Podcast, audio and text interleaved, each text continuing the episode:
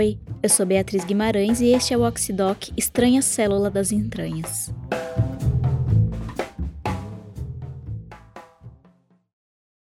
Eu digitei no Google arte e menstruação e caí num vídeo da artista visual Maria Eugênia Matricardi.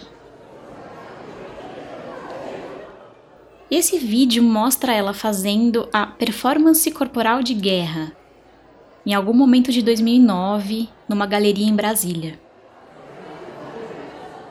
E a Maria Eugênia tá nua, tá em silêncio e rodeada de gente assistindo. Bem devagar, ela coloca a mão na vagina e tira de lá um coletor menstrual. Ela passa os dedos por dentro do copinho e leva os dedos, agora ensanguentados de menstruação, para o rosto, riscando nas bochechas como se fosse uma pintura de guerra. E aí ela pega mais sangue com os dedos e passa por cima dos olhos, das sobrancelhas, da testa. E depois pega mais sangue passa no pescoço, no colo, nos seios. E aí ela levanta o coletor por cima da boca e entorna no rosto o que sobrou do sangue. E o sangue escorre quase que em linha reta, fazendo um risco vermelho pelo meio do corpo dela, passando pelo meio dos seios, pelo umbigo, até chegar de volta na vagina. Ela fica ali parada mais um tempo, a câmera vai focando nos caminhos que o sangue seguiu e a tela escurece, o vídeo acaba.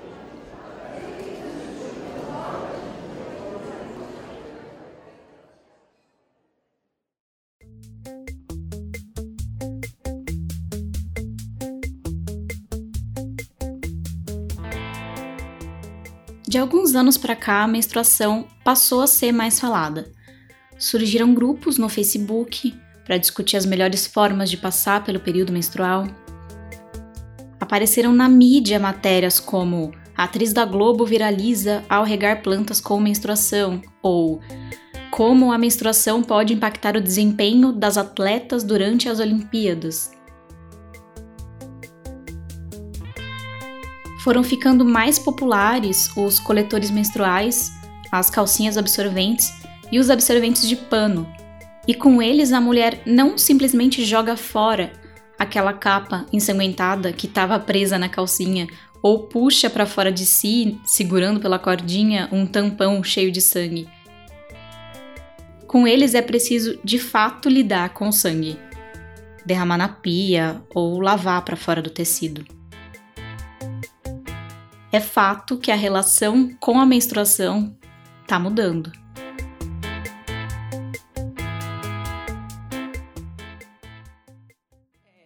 Exato. A minha área de discussão é geralmente é corpo, saúde, é, gênero, né, é, reprodução, fertilidade, contracepção, assim, hormônios, né. Essa, essa foi um pouco a minha área de formação na pós Essa é a Daniela Mânica. Ela é antropóloga e é pesquisadora do Laboratório de Estudos Avançados em Jornalismo da Unicamp. Desde a graduação em Ciências Sociais, até o mestrado e o doutorado em antropologia social, ela tem investigado as relações entre cultura e natureza, entre gênero e medicina, entre fluidos corporais e tecnociência. Durante o mestrado, teve um dia que a Daniela estava indo fazer trabalho de campo num congresso médico de ginecologia e obstetrícia que acontecia em São Paulo. Ela chegou na cidade pela rodoviária do Tietê e lá por perto ela viu, pichada num muro, a frase: Mulheres são estranhas, sangram pelas entranhas. Ela anotou essa frase no caderno de campo e guarda ela na cabeça até hoje. Essa coisa das estranhas entranhas. Para ela, é uma expressão que traduz duas ideias ao mesmo tempo. Primeiro, o estranhamento em relação ao corpo das mulheres, e segundo, a visão do útero e da menstruação como algo meio assombroso e meio repulsivo. A menstruação, de uma forma ou de outra, sempre teve presente na trajetória de pesquisa da Daniela, principalmente no sentido de resgatar como surgiram e como evoluíram os métodos de supressão do sangramento menstrual, os métodos que fazem a mulher parar de menstruar. E também no sentido de entender como esse sangue foi deixando de ser visto como um, um processo natural para ser encarado como algo inútil e até mesmo como um sinal de fracasso reprodutivo. Aí, depois disso, eu falei, bom, mas se eu for para o outro lado, né? E, e eu tem um livro da Emily Martin que chama Mulher no Corpo. E, e, ela tem uma perspectiva feminista que ela situa, né, muito claramente no texto. E ela fala, mas por que, que a gente está pensando na menstruação como perda, como algo ruim? Por que não pensar a menstruação como produção, produção de sangue, né? E aí ela começou a buscar materiais sobre isso Começou a ver imagens de mulheres mostrando a menstruação e apresentações artísticas que usavam esse sangue, como a performance da Maria Eugênia. Aí eu falei, nossa, isso dá um, uma boa pesquisa, né? E comecei por aí. E uma vez, a Daniela estava dando uma aula de antropologia cultural para o curso de enfermagem da Universidade Federal do Rio de Janeiro, onde ela era professora, quando uma das alunas comentou que naquela mesma universidade tinha uma pesquisadora que havia descoberto que dava para fazer pesquisas sobre células tronco usando o sangue menstrual. E eu falei, nossa, sério? E, e fiquei super interessada, fui lá conhecer, entrei em contato com essa professora e aí ela aceitou me receber. A pesquisadora é Regina Goldenberg, do Laboratório de Cardiologia Celular e Molecular do Instituto de Biofísica Carlos Chagas Filho, da UFRJ. Ela até depois falou: Ah, eu achei. Eu tava pensando como é que eu ia fazer para te dispensar, porque eu não queria saber de antropólogo aqui. Que antropólogo vai fazer o que aqui no meu laboratório? A Regina tem uma longa carreira na biologia celular e atualmente se dedica ao isolamento, à diferenciação e à aplicação de células-tronco na medicina regenerativa. E quando toda essa história do sangue menstrual veio à tona, ela teve que encontrar uma pesquisadora que, primeiro, tivesse energia de sobra para se aventurar nessa ideia, e segundo, que fosse ousada o suficiente para enfrentar os tabus e as caretas que a menstruação provoca por onde quer que passe. E ela encontrou a Karina Assenzi, que hoje é pesquisadora lá no laboratório, mas que na época era só uma graduanda, quando a pesquisa começou, 10 anos atrás. Eu decidi fazer uma visita ao laboratório para conhecer de perto essas pesquisadoras, a Regina e a Karina, e as pesquisadas, a CESAM, células do sangue menstrual.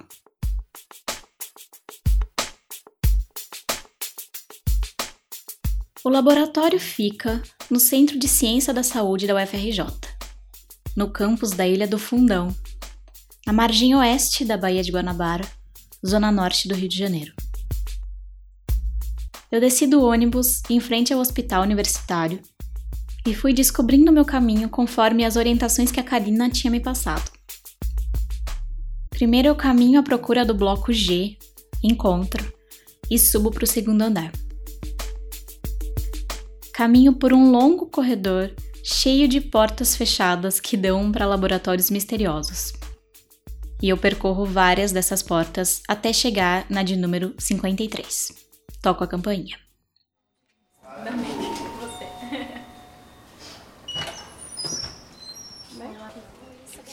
Da porta para dentro, tem várias divisórias, equipamentos, pessoas passando de um lado para o outro. A moça que me atendeu na porta me leva até a Karina, que tá numa cabine de touca, luva e avental, manipulando experimentos. Beatriz, tudo bem? Já tô saindo. Tá bom, obrigada. O Rafa, leva ela na Regina. E então eu sou levada até a Regina. Oi, Beatriz, tudo bem?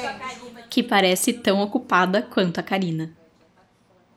Em volta dela tem pelo menos três pessoas esperando para conversar e precisando resolver problemas.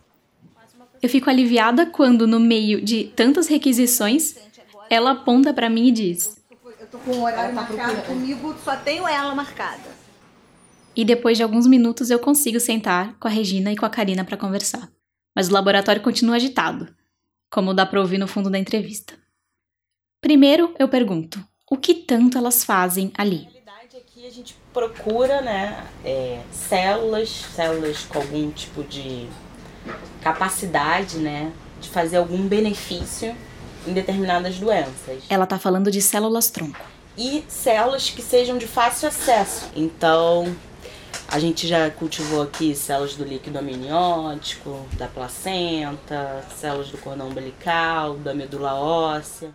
A questão é: as células tronco embrionárias, que são células encontradas no embrião, têm a capacidade de se transformar em qualquer outro tipo de célula do corpo. E por conta disso, elas podem ajudar no tratamento de uma série de doenças. Acontece que essas células são de difícil controle e de difícil obtenção, o que leva cientistas do mundo todo a buscarem outros tecidos corporais que possam servir de fonte para células tronco. E aí, nesse caso, a procura não é mais por células do embrião, células embrionárias, mas sim por células mesenquimais, que existem em diferentes tecidos e órgãos de pessoas adultas. As células mesenquimais mais comuns nas pesquisas científicas são as retiradas da medula óssea, mas também dá para encontrar no cordão umbilical, na placenta, no líquido amniótico, como a Karina falou, e até na polpa do dente de leite. Aí cada uma delas tem uma vantagem e uma desvantagem, né? Os fetais você fica restrito ao nascimento, né, da criança e aí para você obter esses tecidos. No líquido amniótico, por exemplo, você precisa pegar uma agulha e enfiar na barriga da mãe para tirar. Então a gente pegava líquidos também de pacientes que tinham que fazer o exame de aminocentese e obviamente já não era uma célula tão saudável, né? Um líquido tão saudável. Esses são todos procedimentos invasivos e delicados. Foi aí que, no meio dessa busca, surgiu a ideia de explorar as células do sangue menstrual. E, e quando a gente é, chegou na célula menstrual, a ideia era é, não ter uma célula que tivesse um, uma obtenção invasiva. Viriam de pacientes jovens, idade reprodutiva, saudáveis. Elas viram que a CESAM tinha um potencial para ajudar em diversos tratamentos de doenças e até mesmo na regeneração de órgãos. E são células que todo mês estão num ambiente muito estressante, porque elas né, descamam todo mês, e todo mês elas renovam aquela é, população que está ali. E estão habituadas então a um ambiente muito inóspito. E o, a gente quer colocar essas células num ambiente inóspito, num ambiente doente. Isso foi em 2008, quando a Karina era apenas uma estudante de graduação mas ela topou o desafio de tocar adiante a pesquisa com essas células que, já se sabia, não seriam tão atraentes para a comunidade científica quanto as outras. Porque, sim, as CESAM são ótimas. Elas expandem rapidamente e são muito resistentes a condições adversas, o que faz com que elas sejam interessantes tanto para a pesquisa como para os tratamentos clínicos. E além de tudo, elas são fáceis de conseguir. Porque imagina só a quantidade de potenciais doadoras que existem só ali circulando pelos corredores da universidade. Só que as Cezanne causam estranhamento. Afinal, elas vêm das tais estranhas entranhas, ou seja, de um lugar visto como repulsivo, de um sangue visto como sujo. Eu queria conhecer a Cezanne. Então, pedi para Karina me levar para dentro da cabine de experimentos. A mesma cabine que ela estava quando eu cheguei. Mas antes de entrar, ela me entrega um par de protetor para os pés, luvas, máscara, touca e avental. Você é P ou PP? Eu me equipo com tudo isso. E aí a gente entra numa pequena sala cheia de equipamentos. Pode entrar, a gente tem uma E para fazer os experimentos não precisa de muito sangue. A própria doadora coleta um pouco da menstruação com uma pazinha, coloca num potinho com solução salina e leva para o laboratório um ou dois mililitros de sangue já são suficientes. Eu pergunto para Karina se ela já usou o próprio sangue para fazer experimentos e ela diz que sim, mas que para as pesquisas o interessante é variar as doadoras. Então dá para convocar as amigas e as amigas das amigas e por aí vai. Depois da coleta, as células passam por um processo de isolamento, para que elas sejam separadas do restante do sangue menstrual. E aí essas células são misturadas no meio de cultura e vão para uma plaquinha de plástico. Elas passam por uma lavagem e aí ficam mais fáceis de ver no microscópio. Logo, elas começam a crescer e a se multiplicar. Alguns dias depois já estão cobrindo todo o fundo da placa e já podem servir para os experimentos ou podem ser congeladas para um uso futuro. A Karina abre uma das estufas, que parece um frigobar, e lá dentro eu consigo ver um monte dessas placas de cultura de células. Ela pega uma delas para me mostrar no microscópio. Aqui são as células do sangue menstrual. Vendo? Aqui elas estão com carinha felizes. e ela me diz que quando você vê célula todo dia, quando você se habitua com a imagem delas ali agrupadas, você sabe dizer se elas estão felizes ou tristes. O legal da Cezanne é que elas podem ser diferenciadas ou transformadas em outros tipos de células. E aí podem ser injetadas em vários modelos de doença para ver se elas conseguem trazer benefícios nessas condições. Alguns exemplos são o infarto do miocárdio, AVC e a esclerose múltipla. Isso veio, era Cezanne. Tá. Que a gente colocou o plasmídio para que ela virasse um hepatócito. E para transformar a Cezanne numa outra célula, seja uma célula embrionária ou uma célula adulta de outro tipo, é preciso reprogramá-la. É preciso convencê-la de que ela está num outro ambiente fazendo outras coisas. Ou seja, você convence ela que ela é, na verdade, outra coisa, outra célula. E para conseguir isso, é preciso pingar ali na placa alguns fatores que ajudam nesse processo de convencimento. A Cezanne tem se mostrado muito boa por diferentes motivos. Se você pensar que todo mês o endométrio descama e todas as células que estão ali se proliferam de novo, e aí o endométrio engrossa de novo, e todo mês é aquilo, isso indica que aquela célula ali tem uma capacidade proliferativa grande. E isso é importante porque gera uma grande quantidade de células para fazer pesquisa e para injetar em indivíduos doentes. E a Cezanne tem muito potencial para se diferenciar em outros tecidos. Por exemplo, o endométrio tem muito vaso. Será que por conta dessa origem, as células que vêm de lá não podem se diferenciar em células endoteliais, ou seja, em células que podem reconstituir vasos no caso de um infarto? E essa é uma das frentes que a Karina tem pesquisado. O Laboratório de Cardiologia Celular e Molecular da UFRJ, onde estão a Regina e a Karina, foi pioneiro no uso das células do sangue menstrual nesse tipo de pesquisa. E também foi um dos primeiros no Brasil a conseguir reprogramar uma célula adulta para o estágio embrionário. E mesmo assim, isso não causou o impacto que poderia ter causado se a célula fosse outra, se não fosse uma célula da menstruação. A Cezanne não consegue ter o apelo de outras fontes.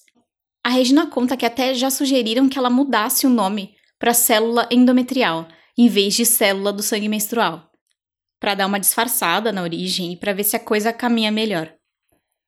E por conta desse tabu, a Regina fica com receio de colocar a Cezanne na fachada dos projetos. Hoje em dia, que a gente está trabalhando com células de sangue periférico e com sangue menstrual, eu já consigo botar os dois e fazer um pedido. E já consegui financiamento. Ela não está sozinha, ela não está no título, mas ela está lá dentro mas vou dizer para você que eu ainda não fico com medo de colocar, porque eu não sei o referir, qual é o background desse referir que, que vai analisar o meu projeto e que pode me penalizar por causa disso. Eu não tenho segurança que ele não me penalizará por conta disso. A CESA tem que competir com células que agradam mais. Chega, tem um cara da medula óssea e tem a gente com sangue menstrual. É, aí ele tem que decidir. É. Os dois estão a mesma coisa. Mas como ela, ela deu um exemplo perfeito. Célula da medula ou célula menstrual? Célula do cordão umbilical, que todo mundo quer, os bancos de sangue querem, não sei o quê. E, e a célula do sangue menstrual? Eu não, eu não garanto que esse cara vai comprar isso daqui, mesmo tendo, ele vai falar, ah, não, já tem um monte de banco, já tem, já, a coisa já está andando muito mais. Ele pode até não perceber isso, mas ele tenderá a ir para um tipo celular mais amigável do ponto de vista. A Cezanne sofrem uma discriminação. E quem pensaria que células passariam por esse tipo de coisa? Entender a presença dessas células naquele laboratório e na ciência de maneira geral é o que atraiu a Daniela para esse assunto. Ela olha para as células do sangue menstrual como um substrato marcado pelo gênero e pela sexualidade logo de partida. São células que não só vêm do tecido interno do útero, mas que também passam pela vagina até chegar do lado de fora do corpo. sabe que em espaços majoritariamente femininos, a, a, menstruação naturalmente é um assunto que as pessoas abordam e eu acho que tem uma coisa mais assim de pensar o contato com a substância do outro, entende? Uhum. Porque você pode, você entra em contato com seu sangue menstrual, é inevitável, assim como seus outros excrementos e é, o seu corpo, né? Mas é, é, o, o, que eu acho que o que acontece ali é você trazer uma coisa que está nessa esfera do privado é, para a bancada, né? E é esse movimento que faz uma diferença ali. Né? E por mais que o estudo da Cezanne permita que a menstruação seja vista não mais como um dejeto, mas sim como uma fonte de pesquisa, como um material para a produção da ciência, ainda existe muita resistência. É, tem uma desvalorização, né? Porque é uma célula excelente para trabalhar, fácil acesso, sem ser invasivo, né? com ampla disponibilidade, e eles nunca colocam as células nos editais de pesquisa, como frente de pesquisa, sabe? Vamos trabalhar com Cesar. Porque acham que também é uma célula de mulher, então só vai servir para mulher. Não é verdade, porque existe. É verdade se for tratamento autólogo. Se for o caso de repopular um órgão com as células da própria paciente, por exemplo. Mas as mulheres são 50% da população, entendeu? Então não é é, é, é, é, o tipo de raciocínio que a gente só faz quando é inverso, porque só tem para as mulheres. Se tivesse só para os homens, ninguém ia questionar. Mas também tem é, várias pesquisas de tratamentos heterólogos que você pode usar células de outra pessoa. Inclusive os tratamentos de terapia celular que existem é, muitas vezes são assim, né? Você recebe doação de medula, né? Você recebe doação de células de outras pessoas, doação de órgãos, é isso, né? Então não é tão limitante assim, mas tem essa especificidade, realmente. É uma ótima célula e pode ser que funcione só para mulheres. Né? Olha só, metade da população mundial. De tempos em tempos, a Daniela vai para esse laboratório na UFRJ e observa o que acontece por lá. As relações de trabalho, as relações das pesquisadoras com a CESAM, as relações das pesquisadoras com outros materiais entre outras coisas. E depois ela traz essas percepções para as ciências humanas, para a antropologia da ciência. E levanta reflexões que têm tudo a ver com o trabalho da Regina e da Karina, mas que não cabem naquele cotidiano e na linguagem do laboratório. Por exemplo, a Daniela chama de ontologia da resistência a justificativa do porquê a Cezanne é tão boa. Ela explica que é uma célula forte porque é muito tensionada essa coisa do útero descamar, da gente menstruar e dele se refazer todo mês. E envolve um processo de renovação celular intenso. Aguenta, se as outras células já morreram todas depois de sete dias, elas estão lá. Você tira o oxigênio, elas estão lá. Você tira a nutrição, elas estão lá. Sabe? Há uma ideia de resistência que é interessante de pensar. E para Daniela, é impossível não fazer uma relação entre a trajetória da Cezanne e a trajetória das mulheres na ciência. Acontece de você ter uma célula ou de você ter uma mulher excelente que funciona bem, trabalha bem, faz tudo, faz tudo certinho, tudo que precisa fazer ela faz, mas ela fica em segundo plano porque, né, porque é mulher. Né? Então é duro, né? Ruim chegar nisso, mas eu acho que é, isso não é novidade nos estudos de gênero e ciência. As células do sangue menstrual sempre correm o risco de perder a atenção para uma célula menos marcada pelo gênero, assim como acontece com as mulheres nos altos cargos dentro e fora da ciência. Mas o que eu estou vendo é que a Cezanne ajuda é, a, a fazer essa discussão e, ao mesmo tempo, tem uma potência feminista na abordagem dessa célula, na abordagem antropológica dessa célula, de poder falar sobre essas coisas de uma outra maneira, né? Poder falar através da célula, poder acompanhar a vida das células, poder é, discutir o que é a vitalidade dessas células em laboratório. Quando um laboratório, formado majoritariamente por mulheres, faz uma pesquisa cujo principal material é o sangue menstrual, isso acaba gerando uma nova relação dessas mulheres com a sua própria menstruação, já que muitas vezes elas mesmas são as doadoras. E isso dá para essas mulheres uma autonomia sobre o próprio corpo e sobre os próprios fluidos e sobre a própria pesquisa.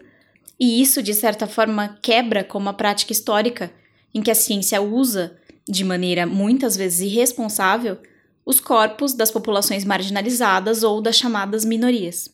Tem um caso específico que a Daniela comentou na nossa conversa e que trata muito dessa relação.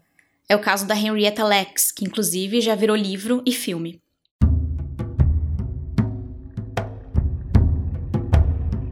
Henrietta Lacks foi uma mulher negra, nascida em 1920, numa fazenda de tabaco, no interior da Virgínia, nos Estados Unidos.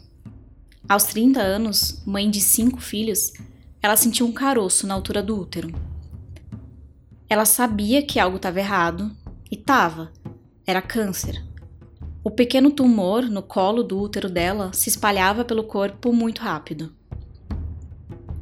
Ela foi levada para se tratar no Hospital Johns Hopkins, em Baltimore, mas não demorou muito até ela falecer. Acontece que os médicos nunca tinham visto células cancerígenas como aquelas, que mesmo fora do corpo da Henrietta se multiplicavam sem parar. E depois da morte da Henrietta, sem o consentimento da família, uma amostra do útero dela foi passada para um pesquisador daquela mesma instituição, o George Guy. As células continuaram a ser cultivadas, mais e mais. Era uma linhagem imortal. E foram chamadas de Hila, uma junção de He, de Henrietta, e La, de Lex. E essas células começaram a ser usadas para pesquisas de todo tipo e passaram a ser comercializadas para laboratórios do mundo inteiro. Naquela segunda metade do século XX, muitos medicamentos só puderam ser desenvolvidos por conta da linhagem Hila, incluindo vacinas contra pólio e contra o vírus HPV, além de tratamentos contra Parkinson, AIDS, câncer. As Hila foram até mesmo enviadas para o espaço, porque queriam saber como que elas iriam se comportar sob gravidade zero. Em alguns livros e documentos, a Henrietta é chamada de doadora involuntária, o que é curioso, porque como é que se doa sem querer? Para escrever o livro A Vida Imortal de Henrietta Lacks, que virou filme em 2017, a jornalista americana Rebecca Skloot foi atrás da família da Henrietta para tentar resgatar essa história. Muito prestígio e muito dinheiro envolvido. Mas não para a família de Henrietta que não só nunca foi consultada sobre as pesquisas, como também nunca viu um centavo. E, como já se imaginava, os filhos dela continuam pobres e sem acesso a serviços de saúde, sem acesso a medicamentos que só foram desenvolvidos por conta das células da mãe deles. Isso num contexto que não tinha consentimento, não tinha comitê de ética, não tinha, né, totalmente incipiente essa discussão sobre ética nesse momento em que, ela, que eles isolam a célula, né? Mas acho que é interessante para embaralhar um pouco essa, esse, essas cartas, né? E esse é o meu interesse, na verdade, também, né? Como que os corpos entram nesse circuito de, da produção de conhecimento científico, da produção de inovação biomédica. E para Daniela, a história da Henrietta também é importante para se pensar sobre um movimento de continuidade e descontinuidade que perpassa nossas células. Afinal, as Hila são Henrietta? As Cezanne são nós? E quando eu conversei com a Daniela, eu quis saber. Você sempre teve uma relação boa com o sangue, assim? Não, eu acho que é difícil ter uma relação boa com o sangue menstrual, né? É um processo, foi um, para mim é um processo é, crescente de tentar aceitar e lidar bem, e lidar bem com a menstruação. Eu tinha dois úteros colados. Aí fiz uma cirurgia para tirar, que hoje eu não faria, mas foi o que me foi recomendado na época. Descobri na cirurgia que eu tinha endometriose. Usei todos os tipos de hormônios possíveis e imagináveis para tentar lidar, até que eu cheguei numa hora que eu falei: não, é isso, é esse corpo que eu tenho, é com ele que eu tenho que lidar. Mas esse meu movimento foi um movimento pessoal também de, sabe, falar, bom, então tá, então como que a gente pode lidar com esse corpo? E aí repensar como a gente vê, como a gente lida com a menstruação. Porque ela é vista nessa, nessa teleologia é, reprodutiva como falha, né? Exceto se você tiver situações como essa de produção de produção criativa a partir do sangue. Mas com isso ela não quer dizer que a gente precisa produzir coisas o tempo inteiro é um pouco antiprodutivista a minha, a minha percepção do, do que a vida deve ser, né? Mas acho que é bom que a gente estabeleça uma relação menos negativa com, com esses eventos, né? Menstruação, menopausa. E talvez a gente possa começar deixando de usar um líquido azul para simular a menstruação nas propagandas de absorvente.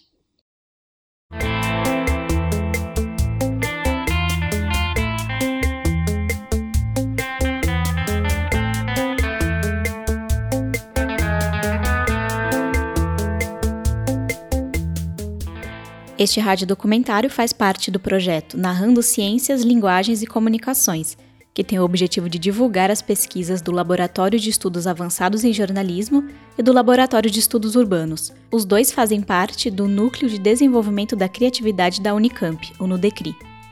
O projeto é financiado pela FAPESP, pelo programa Mídia Ciência. Os créditos da trilha sonora estão no site do Oxigênio. A produção, a gravação e a edição foram feitas por mim, Beatriz Guimarães.